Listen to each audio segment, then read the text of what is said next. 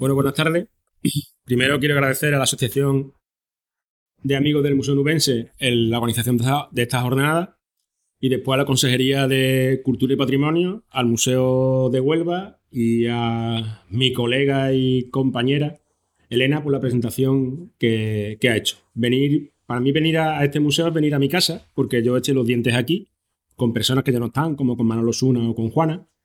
Y durante mucho tiempo, después de terminar la carrera, pues he pasado muchas horas dibujando, como muchos de los arqueólogos que están aquí. Entonces yo vengo a mi casa. Eso por un lado.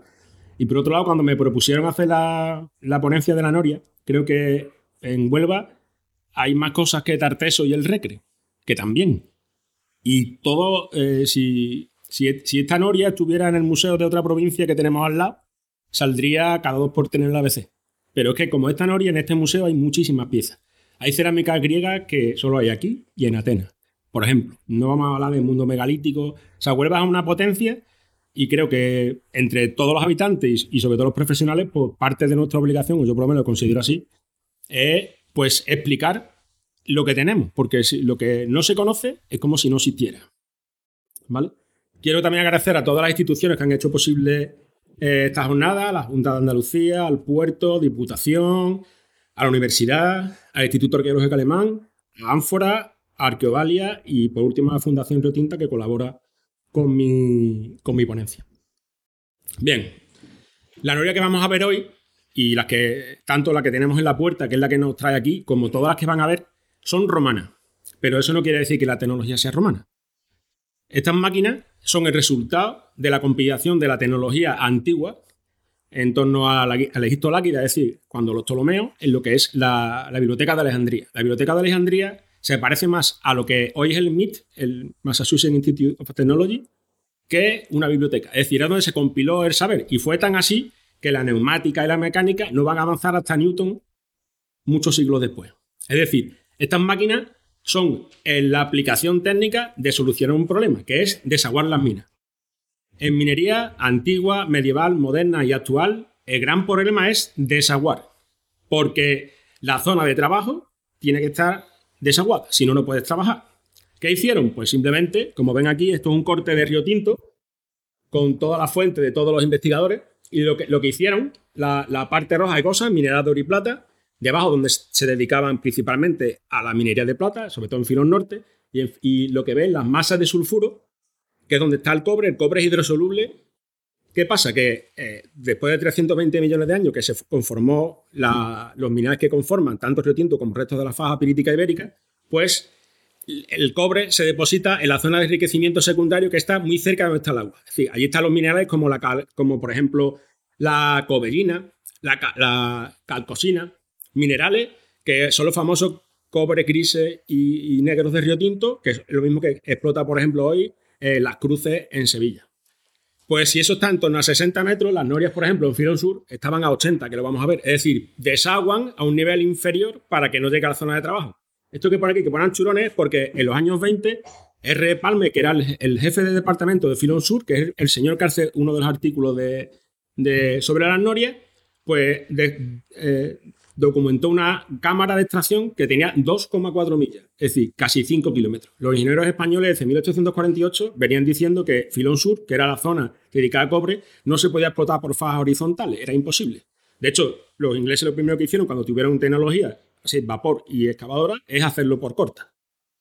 Porque era imposible. a partir del siglo VI, del piso VI, perdón, todos los ingenieros, Rúa Figueroa, eh, Ancio Cosío, Guerra del Valle, García, eh, García Tarín, Gonzalo Tarín, perdón, pues todos ven imposible la explotación. De hecho, fue lo que hicieron los británicicos. Gracias a la, eh, la gracia no les hizo mucho, pero fue debido a las labores romanas. Pues para esas labores tan grandes, necesitaban, eh, fueron desaguadas con Noria. En Huelva tenemos la suerte de que todos los sistemas de desagüe que se han empleado en minas romanas se han, encontrado aquí. Por ejemplo, la mejor bomba de excesivo, bomba impulsante impelente, apareció en Sotil, está en el Museo Arqueológico Nacional. Es otro único.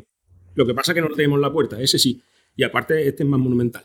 El mejor tornillo de Arquímedes que salió en Tarsi, pues está en Glasgow. Es decir, que además es la única gran único de, esta máquina que tenemos, que tenemos en la provincia. Bien, pero ¿qué es una noria? Eh, gran parte de, la exposición que, hago aquí hoy es un trabajo que realicé con, eh, Pablo Guisán y yo en 2015 sobre la noria eh, que está en la entrada, la noria que no está aquí hoy. Mm, toda la asociación de amigos del museo, Blanca lo tiene, pero cualquier persona que ponga en internet eh, Noria único un río tinto de R metálica tiene un artículo en PDF de 20 páginas, ¿vale? Totalmente gratuito. Bien, una noria no es más que una máquina que sirve para subir el agua desde la zona inferior a la superior. Lo hace mediante los cangirones Modioli, que las norias que, que han aparecido en Huelva y la, y la zona de Portugal, es decir, el tipo hispánico, pues lo tienen integrado. Hay otras norias que lo tenían, como pasa con las norias medievales, que lo tienen como amarrado. Por ejemplo, los arcaduces medievales, están, el arcaduz está eh, amarrado a lo que es la estructura. Aquí no, aquí forma parte de ella. Y desmontado es eso. Eso es lo que permite subir y bajar el agua. La noria cuando está abajo, pues la parte baja es donde está cargada. La parte de arriba ya tiene el agua y, esta parte estaría vacía porque la ha soltado. ¿Qué pasa? Que cuando está en movimiento simplemente es mantener el movimiento, como vamos a ver. Bien, como he dicho, el origen es el mundo eh, el águila, eh, el Egipto tolemaico. Sobre las norias, y me voy a centrar un poco en Huelva, el primer trabajo que habla de ella es Gonzalo Itarín, que, que nos habla de las norias de Tarsi y de Río Tinto. En su magnífica obra, en 1888, ya incluso láminas. De hecho, veremos que de algunas de las norias, esa lámina es del 50% de lo que tenemos. En los años 20, R. Palmer, un ingeniero de Río Tinto, era el, jefe de departamento de Filonsú y su director de la mina, pues mm, con el tercer y segundo hallazgo, perdón, con el tercer y cuarto hallazgo, hizo un artículo, que es el mejor artículo que, existe de ese momento, eh, sobre las norias, con fotografía, documentación. Tendremos que esperar hasta los años 60, hasta el año 68, cuando Luzón, sobre Luzón, hizo un magnífico trabajo sobre sistemas de desagüe. Y ya ahí ya va a haber menos ingenieros y va a haber más arqueólogos dedicados a esa cuestión, que fue el que lo puso eh, en solfa. El doctor Aleson a nivel mundial, citando siempre las norias de Huelva, es un, profesor de la Universidad de Toronto en Canadá y ha estudiado mucho los sistemas de desagüe. Ha hecho grandes trabajos, como por ejemplo esa es la primera representación que tenemos de una noria en el mundo antiguo, del siglo IV después de Cristo y evidentemente no es para desagüe una mina. También son muy interesantes los trabajos desarrollados por Claude Domergue. El profesor Domergue ha trabajado sobre las norias de Sao Domingo y de Tarsi, principalmente. Y eh, con posterioridad, cuando se restauró la noria, el Instituto eh, de Patrimonio Histórico Andaluz hizo una magnífica publicación de 2006, que también es accesible por, internet y también se la pasé a, Blanca, ¿vale? Eh, Ojeda Calvo, que hace un, magnífico trabajo de revisión de, de, todas las norias que han aparecido, porque estaban documentando la noria que se estaba restaurando. Desde el grupo de investigación 838, HUM, HUM 838 de la Universidad de Huelva, dirigida por el profesor Juan Pérez Macías, hemos, realizado distintos trabajos. En 2010, junto con Cintas Regalado, hicimos un primer trabajo de acercamiento a, vamos a ver, qué hay de documentación en las norias. Eso nos permitió dos cosas. Uno, comprobar que el tercer y cuarto hallazgo son el mismo. Esas eh, norias que eh, saquen el agua a 81 metros de profundidad de ese filón sur. Simplemente fue leer un plano que estaba doblado. Ya lo vamos a ver también. Y también pudimos empezar a, ver cómo sería posiblemente el movimiento de las norias, porque lo que decían los trabajos clásicos no nos concuerda, porque es que no nos cabría ni Torre Bruno para dar la vuelta de la noria. También lo vamos a ver. Eh, con posterioridad, en 2013 hicimos un trabajo con los. Eh, cuando Mariano del Amo, en 1973, fue a Río Tinto al museo que estaba en Bellavista, hizo una selección de piezas en torno a un 7%, trajo la noria y otras más. Pero se quedaron, por ejemplo, varias cajas, cinco cajas concretamente, de los. Eh, de la noria de Filón Sur de lo que son los radios. Hicimos un análisis y nos ha dado una cronología similar a la de Río eh, a la de Huelva que tenemos aquí, que ahora veremos. Pero curiosamente las maderas que emplean no son las de aquí, es decir, adaptaban eh, los tipos de madera que tenían para construir. En este caso era, a diferencia de aquí que vamos a ver, pues era eh, encina y alcornoque. Y en 2015 el trabajo que hice con Pablo de resumen dedicado a esta noria que también dedicamos a Juana Bedia, que entonces hacía poco tiempo que había desaparecido de nuestras vidas. Bien, las norias pues tienen muchos usos. Por ejemplo, para subir agua a una hostia, como en hostia, en las termas, como pone Siole. Y la mejor descripción que tenemos del mundo antiguo la da Vitruvio, que es este tipo de noria. Este tipo de noria que se llama tímpano, si la veis, no se parece nada a lo que tenemos en la puerta. De hecho, si esa noria la quitamos de ahí y le ponemos una cuerda, nos sirve para subir polea. Se parece más a una noria de un hámster que a la que tenemos en la puerta. Por eso, ese señor sí mueve la noria o mínimo calcántivo, quiere decir, andando sobre los talones. Las que tenemos en la puerta, la que aparecido en Tarsis a Domingo y en otro sitio, posiblemente no se moverían así. Lo que pasa es que mm, algunos investigadores han cogido el texto y no han ido a ver cómo son las norias que han aparecido dentro de las minas. Que tienen particularidades como que se construyen dentro de una cueva y hay que, hay que construirlas desmontadas. Bien, en la fuente las norias aparecen como tímpano, tanto en griego como en latín, como, como Vitruvio, y en griego aparecen como trojos, trojos es rueda, ¿vale? O policachia, que, es que está construida por partes. Y otra forma en latín es rotacuaria. Estas son las denominaciones que aparecen en, la, en, las fuentes clásicas. El doctor Oleson dijo que todas las norias que veremos, que son eh, una casi, casi 90 norias en el sur de, suroeste de la península ibérica, se llama el tipo hispánico. Tanto las que han aparecido en Río Tinto, en Sao Domingo, eh, en Tarsi y en, y Lagunazo son iguales. Hay pequeña diferencia de más o menos eh, radio y un poco más o menos eh, de dimensiones, también porque se adaptan a la cueva que tienen dentro de... Y, y él denomina el tipo hispánico. Yo creo que tiene bastante razón porque a un mismo problema se va de una misma solución. Es decir, hay una coine, hay una cultura mecánica que dice, mira, esto se soluciona de esta manera. Y, realmente es que es así. Bien, son norias más esbeltas, más estrechas y más grandes que, por ejemplo, el tímpano. ¿Por qué? Porque están diseñadas para estar en un espacio lo más reducido eh, que se pueda, pero tienen que ser lo más alto posible para poder sacar el agua a, mayor a la mayor profundidad que se pueda. Tienen entre 360 y 4,65 metros. La que tenemos en la puerta estaría casi con la de las más grandes, tiene 4,26 metros. El número de canginos neval de, de, 22 hasta 30, lo normal es 25-27, la que tenemos en la puerta tiene 27, como veremos también. La, anchura en la zona del cajero, en la zona más estrecha, es unos 20 centímetros. En la anchura de la rueda, unos 30. Y si ya midiéramos el, eje, está de C60 y mucho a 80. La que tenemos aquí tiene concretamente 79. Bien, me van a permitir que pare un segundo, porque como voy a hablar de partes de noria, pues con este dibujo lo quiero explicar. Hay dos formas de medir las norias. De hecho, lleva, ha llevado errores. Una es si se mide desde, punta de, radio a punta de radio y otra es la corona. La corona es donde termina el, el cangilón. ¿Qué pasa? Por ejemplo, los británicos, cuando descubren la noria que tenemos en la puerta, dice que mide 14 pies. 14 pies son 4,26. Si lo medimos completo, son 4,34, son 4 centímetros más que miden los radios. Nosotros, en 2015, decidimos medirla entera indicando lo anterior, porque la dimensión real de la pieza son esos 4,34. Después tenemos los radios, que es lo que une la parte central, que aparece a veces como disco, aparece también la documentación, lo puede ver como tapacubo. El eje, que es la única pieza que no es de madera, que es de bronce. Los soportes, que los que tenemos aquí no son los originales, los originales solo la noria. Y después la forma de movimiento, aunque volveremos sobre ello, cuando, cuando eran en pareja, aunque esta apareció sola, normalmente la zona de carga lo que tienen es una doble dirección para dos cosas. Uno, para evitar el salpiqueo, piensen que ese agua que se desagua es ácida, tiene un pH de 2, como si fuera ley natural.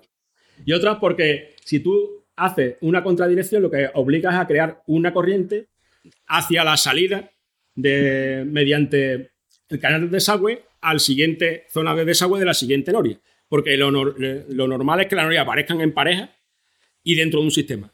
Esta concretamente, pues no es así, apareció sola y eh, eh, tiene una nota a pie que le dice Leonard Untansalpi, que era un, metalurgo que trabajaba en Río Tinto y uno de los mayores especialistas, que le dijo que un obrero de los que en el año 28, porque él todavía no estaba en Río Tinto, dice que al lado de la noria apareció una piel de burro embebida en sales de cobre. Pero lo único que sabemos, del, del hallazgo no se sabe nada, como vamos a ver. Es decir, posiblemente esa noria pudo eh, tener un movimiento a, través de la cémila, pero lo normal de las norias es que son norias de sangre, pero humanas. Bien. Eh, voy a intentar eh, encuadrar el hallazgo de la noria en Río Tinto, porque va a ser en el mismo momento, entre 1886 y 1929, donde van a aparecer todas, perdón, 28, y para que se comprenda que, la noria que nosotros tenemos en la puerta aquí, que podemos observar y que nos recibe monumentalmente, pues es la que apareció en 1920, la segunda que apareció en 1928 en Masaplane. El primer hallazgo que hay en Río Tinto es en 1886, el pozo 9B en Filón Norte, en la zona de minería de plata, y solo conservamos este dibujo que hace Gonzalo de Tarín, también tiene la noria de Tarsi, y este, este magnífico plano en, seda encerada que está en el archivo histórico minero. Y eran una pareja de dos norias, que aquí hay una cosa curiosa que se va a repetir siempre. Las parejas no siempre son iguales, hay siempre una que es un poquito más grande. De hecho, la primera tenía 4,64 y la otra 4,52. Y son dos norias de, 24, de 22 radios. No se conserva nada, nada más que estas ilustraciones. De hecho, verán cuando veamos a nivel mundial cuántas norias hay, casi como exageración podemos decir que con todos los restos que hay no se pueden montar la que está en la puerta. El segundo hallazgo es el que está en el British. Esa es la descripción que hace Weisberger en el año 79 que dice que los directores donan una noria. Bueno, pues los directores es verdad que donan una noria, pero no fue una, fueron dos. Esos son los restos de dos fragmentos de noria, hacen ese tercio y ese eje. Pero, por ejemplo, le faltan gran parte de lo que son los cangilones. hace unos 10 años escribí al doctor Paul Robert, que es el jefe de conservación del Museo Británico de Clásica, y me contestó que efectivamente la noria entró, como dice Weisberger, y hecho los cinco piezas de río tinto. Esa bulo que, por ejemplo, en la cuenca minera y que en el British está lleno de piezas de río tinto es incierto. Está esa, noria, dos, dos cuencos de sigilata que no están completos y medio ánfora. Y, es, el ánfora, y la única que donó la Rio Tinto Company Limited realmente fue esa noria. Lo mismo que hizo Tarsi cuando donó a Glauco con su noria y con, con, el, con el tornillo de Arquímedes. Está, perdón, esto está en el pozo, en el, en el, pasillo G2, que no es un pasillo, es una escalera. Es decir, si alguien quiere ver a Noria cuando vaya al British, cuando se pueda y ya podamos viajar, que no lo busque en un pasillo, está bajando unas escaleras. Bien, el tercer hallazgo fue en 1910 fue en Filón Sur, cuando se empieza a bajar, cuando eh, hay una gran ampliación, se trae una maquinaria nueva, las excavadoras Busairo, que permiten, eh, todo es, mm, locomotoras hasta los años 50 es sobre ferrocarril, ¿vale? Se amplía las excavaciones y aparece 14 parejas de noria. Y es la primera que tenemos fotografía. Y tenemos fotografía porque dos meses antes de que aparecieran las norias, llegó a Río Tinto Fran Bodenham, que era un ingeniero británico, que era amante de la fotografía. Y como tiene su cámara, porque las empresas tenían su fotógrafo construido para el avance de los trabajos. Pero el señor pues, se llevó la cámara hizo fotos. Entonces tenemos estas magníficas fotos, son de 1910, de noviembre. Son los hallazgos, aquí tenemos algunas, ¿vale? Son fotos personales que ya con el tiempo la familia donó al archivo de Fundación Río Tinto. Unos años después aparecieron otras norias, ocho parejas, en 1929, perdón, 21, y se documentó, eh, pasó lo mismo. Bodehan sacó la cámara, hizo también fotos. Pero además eh, llamó la atención de su jefe, de R. Palmer, del ingeniero que era el jefe de Filón Sur. Y este hombre pues, hizo un trabajo, una publicación, como ya le he dicho, sobre las norias. De, de estas norias sí se conservan, por ejemplo, todos los ejes que tienen ahí. Solo faltan dos. Los dos que faltan es porque en la primera, al final de la Primera Guerra Mundial, el Rotinto Company hizo un monumento en memoria, eh, expoliando un monumento romano a los caídos del staff, del personal fijo de la compañía, principalmente franceses y británicos. De hecho, hay más franceses que murieron que británicos. Y esa placa de bronce que pone Love in Memory los nombres está hecho fundiendo eh, unos 30 kilos de bronce que son 12 romanos. Es decir, hasta eso emplearon para... Está allí, está conservado, está declarado, está el bronce allí, lo que no están son los... Bien, de esto se conservan en los fondos de este museo, pues varios discos. Casi todas las norias de esta sección aunque pone 29-30, los que se conservan tienen 27. Y se conservan perfectamente. Hay. Aquí ven algunos de los que están en los fondos. De esta hallazgo también tenemos fotografías. Pongo esta foto, esta no es muy conocida. Aquí tenemos este señor Bodenham, este es Mr. Palmer, este es Mr. Pitt, que ganó cuatro veces la Copa de Tenis en Huelva. ¿Vale? Y esta es la foto que conocemos que aquí pone a plumilla Roman Warrior Will found in Rotinto Mine. Bien, pues esto no es una noria. Aquí no lo vemos por el tema de la luz, ¿vale? Pone el fotógrafo que lo hizo, estamos a Tienza, pone Noria Romana Fenicia hallada en la excavación de Filón Sur. Pero cuando vamos a lo que pone en el archivo, dice Full Size Model of Roman Water Lifter. Esto es una maqueta. Hecho con las maderas que ven aquí para una foto para el consejo, el Boar en Londres, para que vieran cómo eran las norias. Pero esta diferencia de altura no es de una noria. De hecho, eh, si vemos eh, este dibujo que, hicimos el profesor Pérez Macías y yo, está basado en los de Palmer. Si ven, esta no es la altura que tiene las norias. ¿Vale? Esto ha llevado a mucha confusión de cómo se mueven las norias. Como ya veremos. Bien, en 2010, y viendo los planos, esto es Filón Sur, actualmente está tapado y seguramente en unos años pues, estará destapado.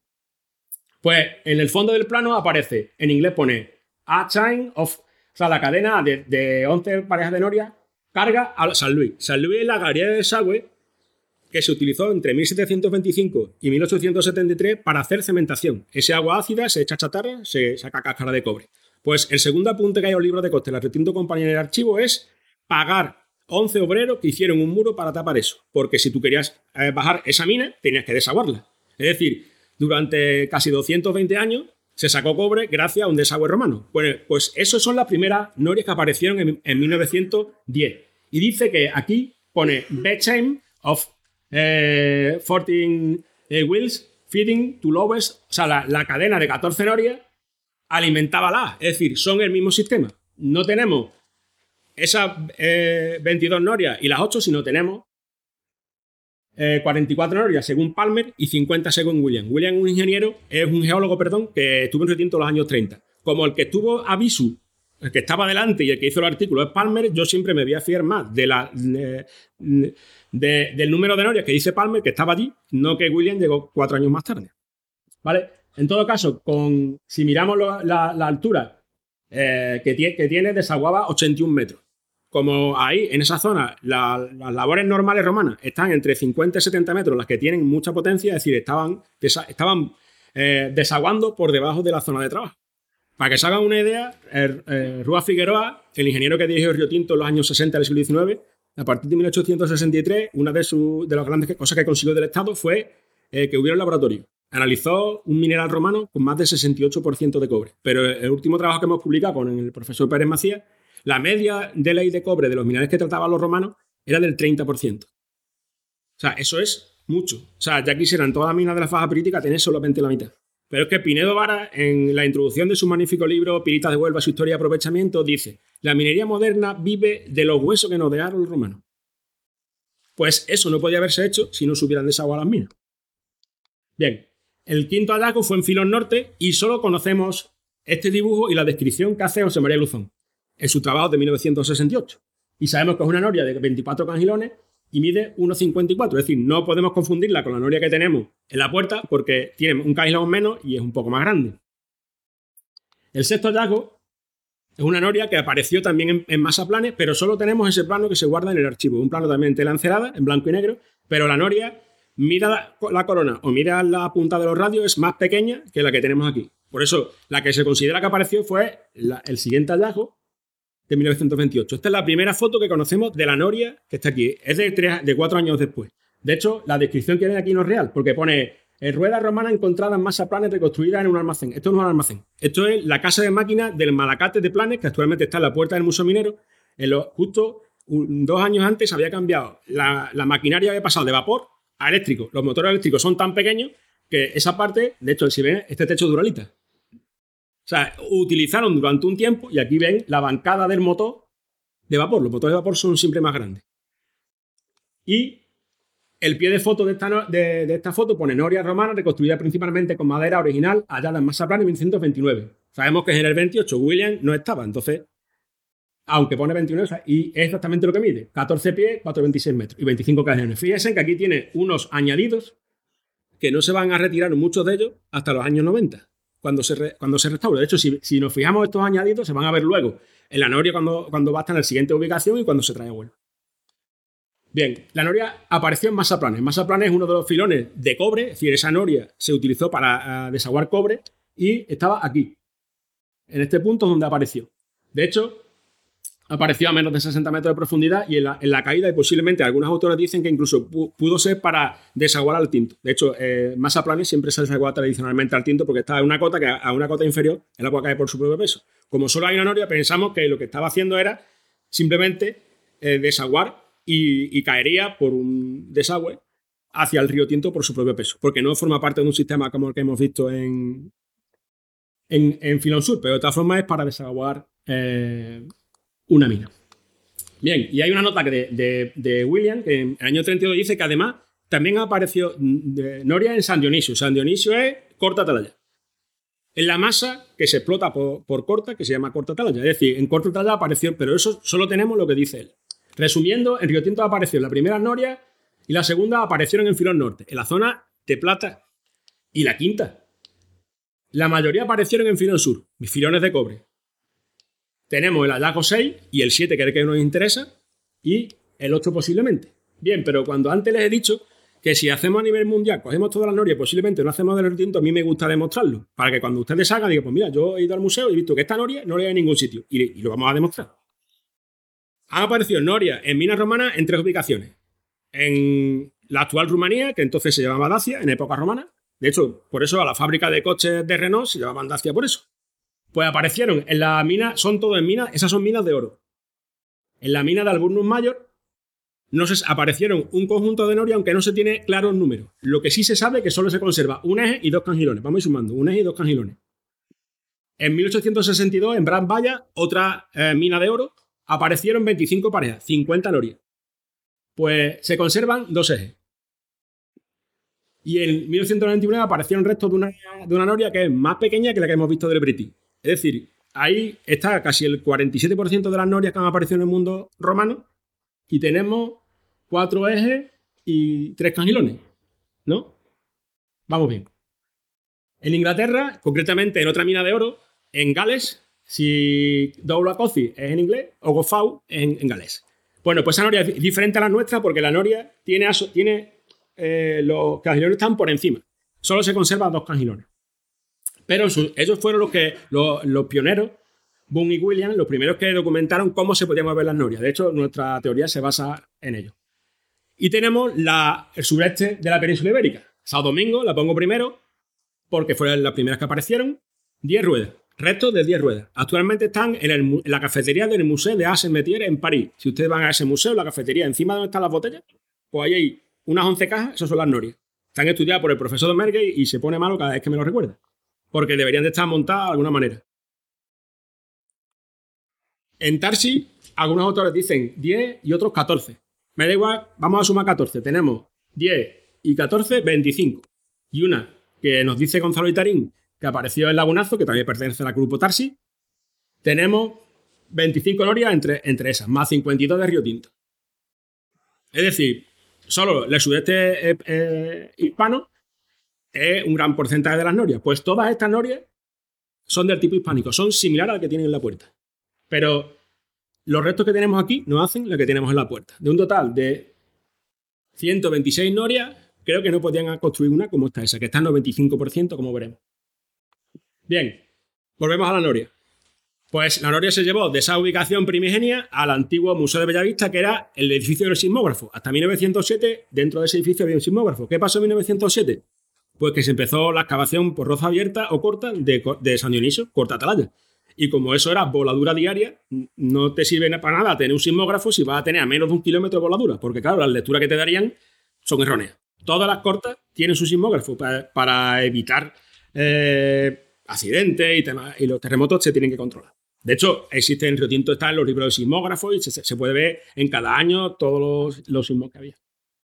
Bien, en 1973, Mariano del Amo, cuando va a crear este museo, pues va a Río Tinto, como fue, por ejemplo, como Aroche, y en el museo hizo una selección, de hecho, de su puño de letra, de las piezas. Se trajo en torno al 7%.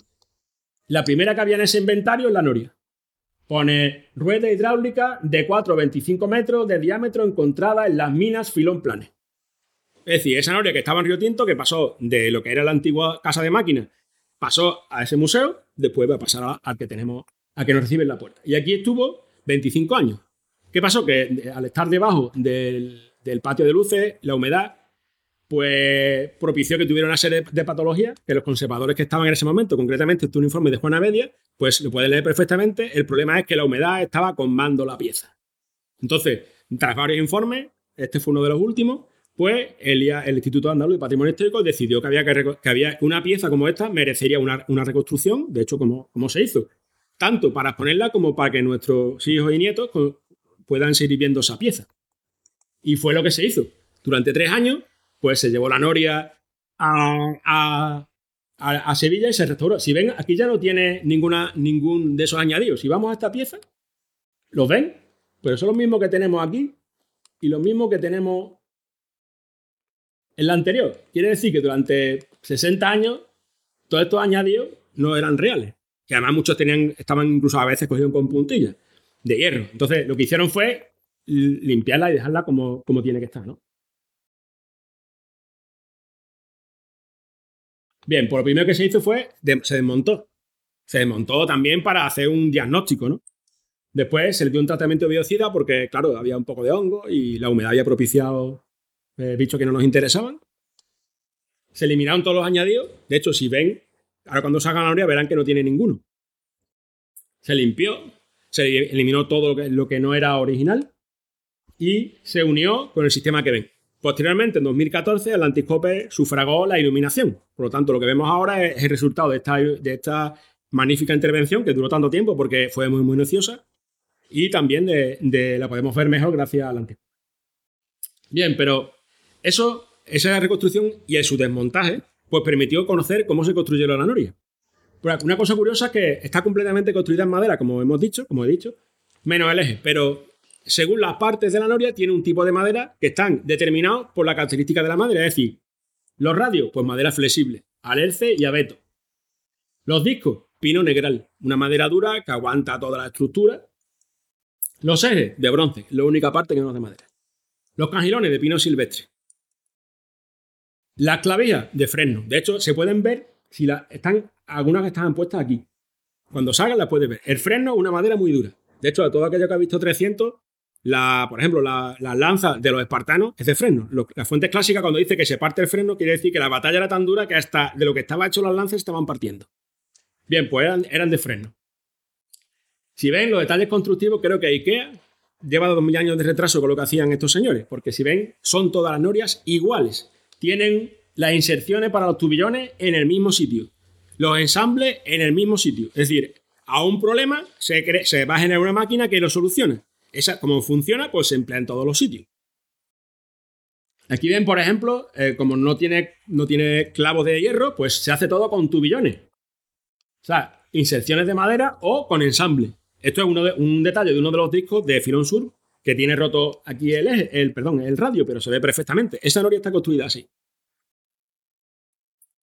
¿Ves? Aquí tiene otro detalle del ensamble y algunos autores pues eh, hablan de que están preconstruidas y de que existen modelos. Si todos los radios tienen número, cuando salgan de frente, si lo quieren hacer justo encima de, la parte central que la sostiene, en el lado izquierdo, en el radio se puede leer un, 5 y en el derecho hay dos 10, es decir, 20. Algunos autores dicen porque eran modelos preconstruidos, claro. Las norias se construyen dentro de las cuevas que hemos visto entran desmontadas y se montan dentro. Por lo cual tendrían que tener un manual de instrucciones. Pero hay una cosa más importante en minería, que es el mantenimiento. O sea, si se me va a romper el radio tal y el radio cual, yo te pido que me hagas el radio fulanito y lo voy a insertar donde me dice. Eso no solo se ha documentado aquí, se ha documentado la que están en Glasgow, la que están en Londres. Es decir, todas estas norias tienen su número. Es decir, mm, eh, una solución lógica a, un problema, que es que tienes que montar una máquina dentro de la mina. La, iluminación dentro de la mina es la que tenemos aquí hoy. Es mucho peor. Piense que se iluminaba principalmente con lucerna o con antorcha. ¿Vale? Y la, parte de mantenimiento es súper importante. Esto nos está indicando que había, eh, unos señores, es habría un magister fabrum, un ingeniero, y unos, y unos pignari, unos carpinteros que hacían ese trabajo. En, minería sigue todavía hoy, en minería metálica, habiendo carpinteros, porque hay intimaciones que hay que hacerla con madera. Por ejemplo, madera de rija. Bien, pero ¿qué sabemos de la noria que tenemos en la puerta? ¿Qué es lo que nos ha traído hoy? Espero que todo lo que he dicho antes por si para llegar aquí. Primero, está totalmente construida en madera menos el eje. Tiene 25 cangilones. Los contamos y da 25. Dimensiones. Si medimos solo la corona, da 4,26 eh, metros, que son 14 pies. Los ingleses que les gusta pasar la media imperial yo creo que tenemos que medir la completa. Entonces, pues completa son 4,34 metros. La anchura, 21,5. Un poquito por encima de la media que hemos visto antes. Sí, cumple. La anchura la parte del eje, 29. La otra era 30. Lo sigue cumpliendo. Y la máxima anchura, 79. Cuando se desmontó, se pesó. Se pesó cada una de las partes. Y la, Noria pesa actualmente 147,40 kilos. Nosotros en 2015 hicimos un trabajo de, bueno, como sabemos que pesa cada parte, hicimos una regla de 3 y nos sale que esta Noria completa pesaría 163 kilos. Sabiendo lo que ocupa lo, que, la capacidad de los, de los y sabiendo el peso, sabemos la fuerza que, sería necesaria para moverla. 0,063 caballos de vapor o 0,047 kilovatios. Bien, pero esto he dicho para mantener el movimiento porque para iniciar el movimiento piensa que la noria estaría, eh, había que eh, iniciar el movimiento con fuerza. Sabemos que esto posiblemente sería con cuerda. Cuando salgan del museo, en la vitrina que están aquí hay una caja con cuerda Esas cuerdas aparecieron en las norias, con gancho, porque era para tirar, para iniciar el movimiento. Porque una vez que la noria se movía, como tiene la parte de arriba cargada, hace contrapeso, solamente hay que mantenerlo. Eso es lo que hemos calculado. Y por último, y más importante, es decir, ¿cuánto desaguaba? Bueno, pues con dos o tres ingenieros que hablamos para esto, Pablo y yo, pues nos dio que esta noria es capaz de desaguar 71,77 litros al minuto. Normalmente hemos visto que aparecen dos. En las zonas de trabajo, como en Filón Sur, aparecen dos y no es baladí, porque si se rompe otra, la, una, la otra puede funcionar. Todavía hoy, en cualquier bomba minera, son siempre dos, dos motores, dos bombas. Si se rompe uno, arranca el otro. O los dos. Bien, ¿cómo sancionaban? Bueno, pues si, si recuerdas la foto que puse antes, que primero veíamos los directores, después los, capataces españoles, había un hueco. Claro, evidentemente eso sí cumple la descripción que hace Vitruvio, pero ya hemos visto que lo que describe Vitruvio se parece más a, las norias que con cuerda subían eh, eh, piezas, las máquinas elevatorias romanas, que a lo que tenemos nosotros aquí. El profesor Domergue, oliéndose ya que esto no era muy posible, empezó a variar el tema. Lo que pasa es que aquí sigue sin caber nadie y hay otra cosa que él dice, hasta que vio la foto que yo le enseñé, que claro, apoyaban sobre el taco de madera que une dos radios. Esa es la parte más débil de la noria. Cualquier persona que pese más de 40 kilos lo parte al primer pisotón, porque tiene que hacer fuerza. Si vemos la lámina de Gonzalo Italín, que es casi exacta, y vemos el detalle del plano, dice línea del cielo de la cueva. Es decir, ahí no cabe una persona, con lo cual se tiene que mover de otra manera. Cuando revisamos toda la documentación, en 2010 vimos que Boone y William, para la, noria de Aula Cozi, que no es exactamente como esta, proponían este sistema de movimiento. Y nosotros, eh, a partir de ese año, proponemos este. Es decir, las norias se movían tanto la parte superior como inferior porque tú estás manteniendo el movimiento una vez que lo has arrancado. Palmer, cuando describe su artículo, si vemos en sección la, cámara donde estaba la noria, no es exactamente igual, es más ancha por un lado que por otro, porque es donde se nota que estaban, habían estado andando. Es decir, tanto la parte inferior como la, en la media estaban estaban moviéndose. Perdón.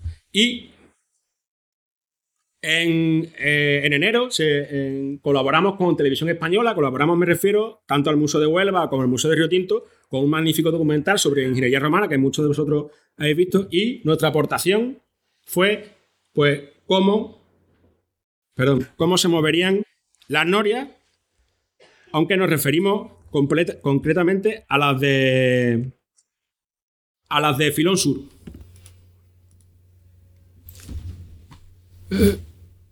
No quiere salir. Un segundo.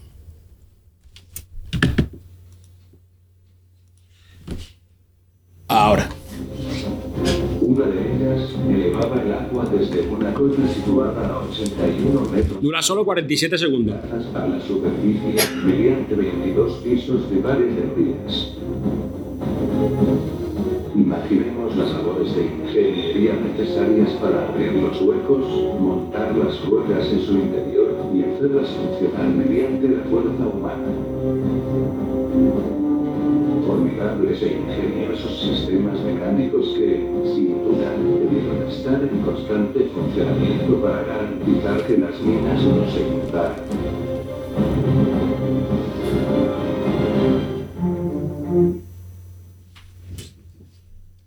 Bien. Esto nos lleva a una cosa importante. Es que en el mundo romano las minas eran del Estado. Sobre todo a partir de Tiberio son del Estado. Sabemos por las leyes de Hipasca que, por ejemplo, los hornos son imperiales. Es decir, el Estado sacaba a licitación parte de las minas. Por ejemplo, los putei argentari, que eran las concesiones de plata, o los putei aerari, que eran las concesiones para cobre. Pero el, el, a llevarlo a fundir, el mineral que se sacaba de la mina había que llevarlo a fundir a los hornos porque el, emperador recibía dimidia pars, el 50%. En esas leyes también aparecen que no se pueden utilizar el sistema de desagüe de las minas para minería, porque si no, la mina se atasca y el emperador no cobraba el 50%, que es lo más importante. Piensan que en época, en el Imperio Español, el rey solo se llevaba un quinto, pero el emperador, que la mina era suya, se va al 50%. Por eso pensamos que el sistema, sistemas como de, este tipo de ingeniería serían posiblemente estatales. Es decir, el Estado es la que mantenía el desagüe de las minas, aunque la explotación directa era por parte de particulares que pagaban un canon. Porque ninguno de ellos tenía la, propiedad total sobre la mina. Y el más interesado en cobrar 50% era el emperador. Entonces, este sistema, posiblemente, de, Río Tinto, de Tarsi o de otras minas, pues posiblemente, no hay ninguna teoría en contra, eh, sería, eh, lo, sufragaría y lo mantendría al Estado. Es decir, el Procurator Metalorum, el que cuida por mí de las minas, que es el cargo del jefe de minas que estaba en Córdoba, que es la capital de... Y después aquí en Río Tinto o en la zona habría un subprocurador. Bien, otro aspecto importante de la Noria es que cuando se restauró, se analizó. Y se analizó tan perfectamente que, por un lado, el cabrón catástrofe y sobre todo la endocrinología, que nos da el año 88. Y eso es perfecto. El año 88 estamos hablando de Domiciano, el hijo de, Vespasiano, el hermano de Tito, época Flavia. Bueno, pues Río Tinto, eh, minería de plata desde época antigua, artesia, etcétera, ¿no? Pero el cobre solo empieza a explotarse, según los trabajos que hicieron Blanco y Rotterdam en 1981 exploración acometalúrgica, a partir de Augusto. Es decir, perfecto, un filón de cobre, una, eh, una noria, casi 90 años después del gobierno de Augusto, perfectamente, en el momento de máxima explotación de las minas, que es desde época de Augusto hasta Marco Aurelio, hasta el año 180 y mucho del siglo II. Cuando se han analizado las demás norias, los restos que se conservan de Filón en Río Tinto y la del British, nos da ese mismo arco. Es decir, esta noria es por cronología totalmente romana, aunque la tecnología sea helenística, y además nos sirve para fechar cuando se hacen esos trabajos que sabemos por trabajos posteriores, y, trabajos que se hicieron anteriormente a, a este análisis, que son de esa época. Es decir, está perfectamente en su época. Como conclusión, la, rota acuaria hallada en Masaplana en 1928, conservada y expuesta en el Museo de Huelva, es el, vestigio más completo y mejor conservado del empleo de una rueda hidráulica de desagüe en el mundo antiguo a nivel mundial. Creo que eso nos ha quedado claro a todos. Si vemos todo el resto de Noria, como le digo, como exageración no hacen ninguna igual. Y segundo, e igual de importante, es el mejor paradigma y, el testimonio más representativo del desarrollo y aplicación de la tecnología mecánica clásica como respuesta a un problema, achicar agua de la contramina para permitir la extracción de minerales. Por todo lo anterior, se puede afirmar que la noria romana situada a la entrada del Museo de Huelva, que recibe monumentalmente a los visitantes, es un único en la arqueología. Pues gracias por su atención. Si tienen cualquier pregunta...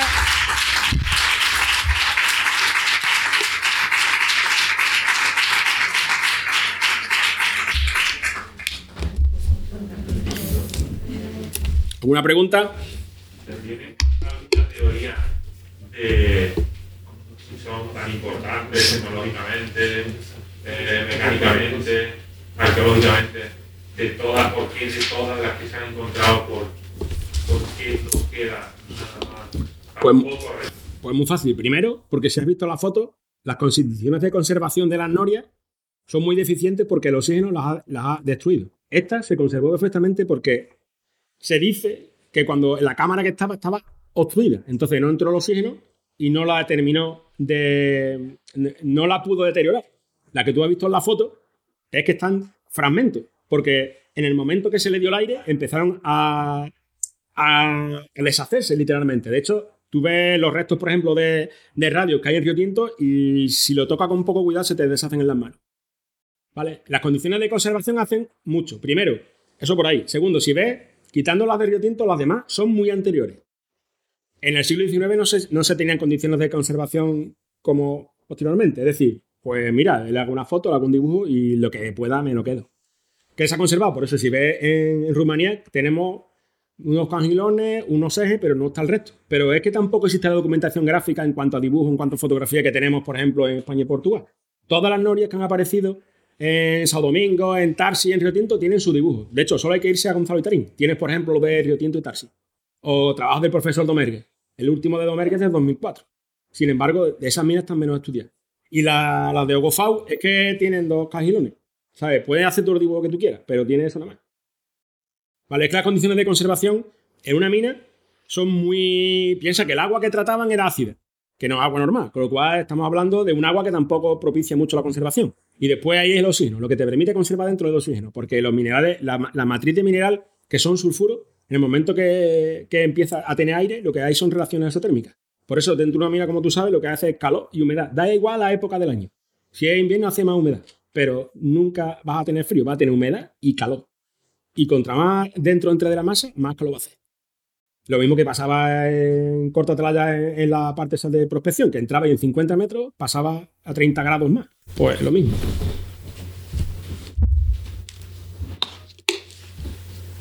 Yo tengo una pregunta acerca del tema del movimiento, del movimiento de la. ¿Se han, se han encontrado señales de uso o de desgaste en los radios? Es que los radios que aparecieron en, en, en Filón Sur estaban rotos. Lo que se ha encontrado son, son cuerdas con gancho y que la zona de la cámara de la noria, una se ve que está más transitada del paso de los trabajadores y otra no. Es decir, estaban moviéndola desde abajo. El problema es que esas norias, los restos de, de, de larguero, de radio, son así. Los más grandes. Por eso es una hipótesis. Lo que pasa que es la hipótesis que menos problemada. La que yo tengo claro que es la de Omnibus calcantibus sirve para el tímpano, que es como si fuera la, la- rueda de un hámster. Pero no me sirve para mover esa noria. Ni para mover las otras, porque no cabe el hombre dentro. Sí, sí me sirve de forma lateral y con cuerda. Porque es que aparecieron las cuerdas. De hecho, en el, trabajo de Paramel lo dice claramente.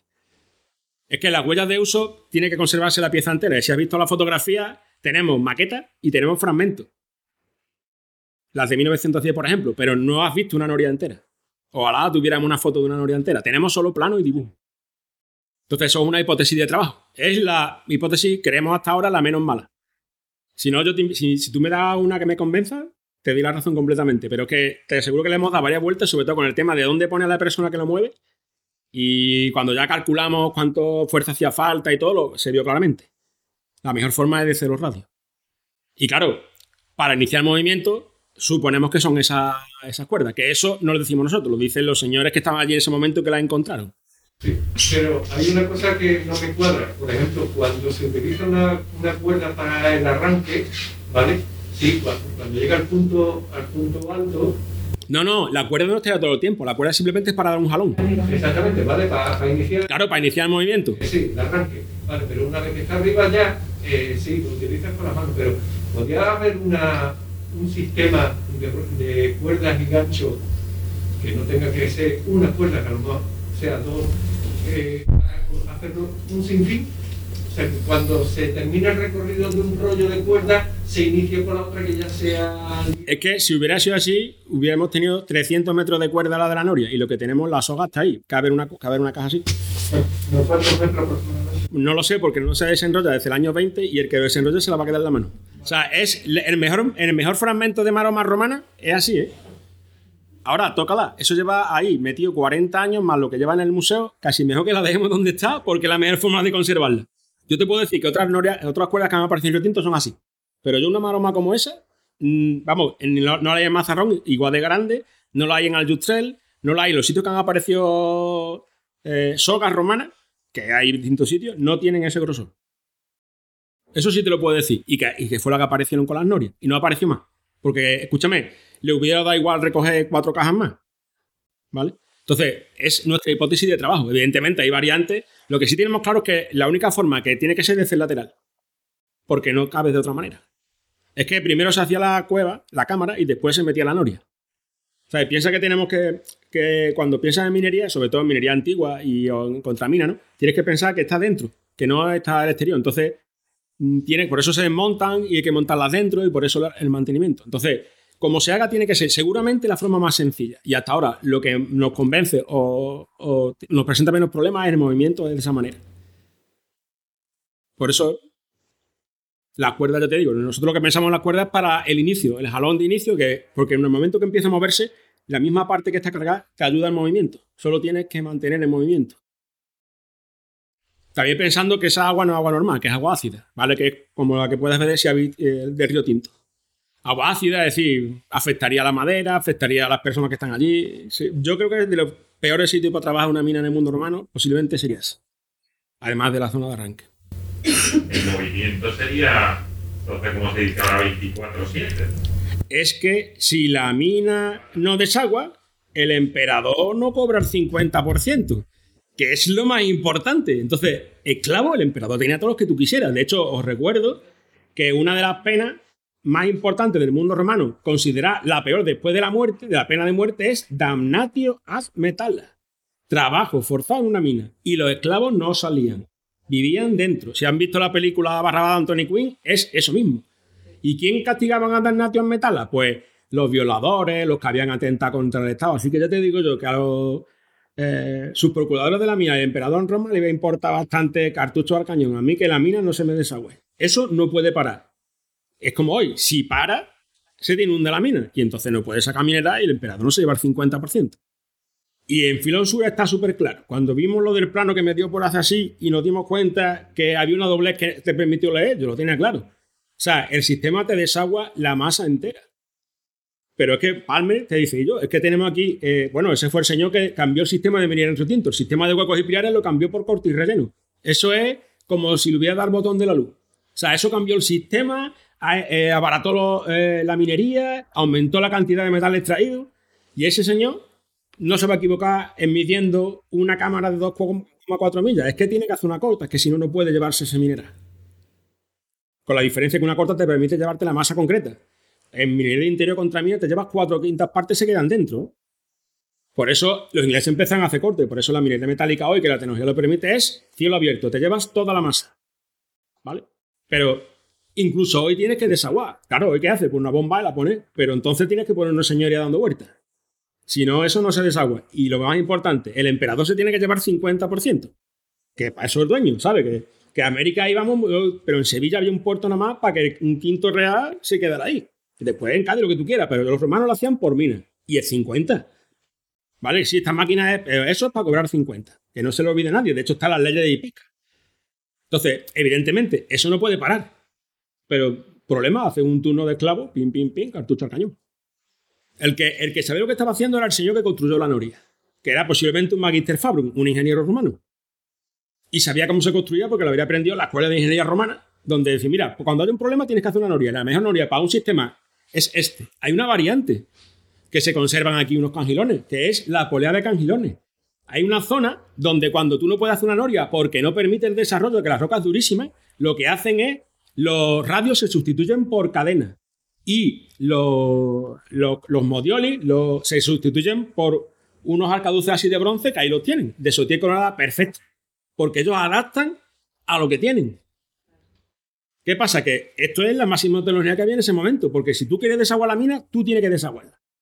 ¿Y, bomba de cesibio? Sí, la bomba de cesibio lo que pasa es que cuánto te sube, una noria te desagua más. Los, tornillos de Arquímedes, por ejemplo, uno de los mejores sistemas apareció en Santa Bárbara, en Córdoba, que incluso el primer radio, el primer álave del, tornillo es de cobre, lo que tú quieras, pero no te desagua eso. Y están siempre en la salida, en el plano inclinado. O sea, el plano inclinado lo tienen los romanos para salir de una mina. Y en Tarsi apareció otro tornillo que es el mejor conservado del mundo. Ahora, el tornillo no lo inventó Arquímedes. El tornillo en el British hay una representación de un señor utilizando un tornillo en época egipcia. ¿Por qué? Porque es la forma de pasar el agua del Nilo a la plantación de al lado.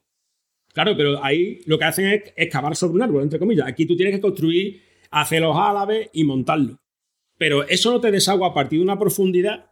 Por física, el agua no sube. La única manera a, a zona profunda es con noria. Entonces se adaptan a lo que tienen tienen una tecnología que conocen y lo aplican y unos materiales. Está claro porque cada parte de la noria está hecho de una madera. O sea, eso no se sabía realmente hasta que se hizo el estudio. ¿eh? O sea, que aquí ahora parece que sabemos, pero todo, todo lo que yo he explicado es el, resultado de un montón de trabajo que conocemos hoy. Cuando aparecieron, de los ingleses ni se plantearon saber de qué era la madera. Decían, pues, dicen de pino.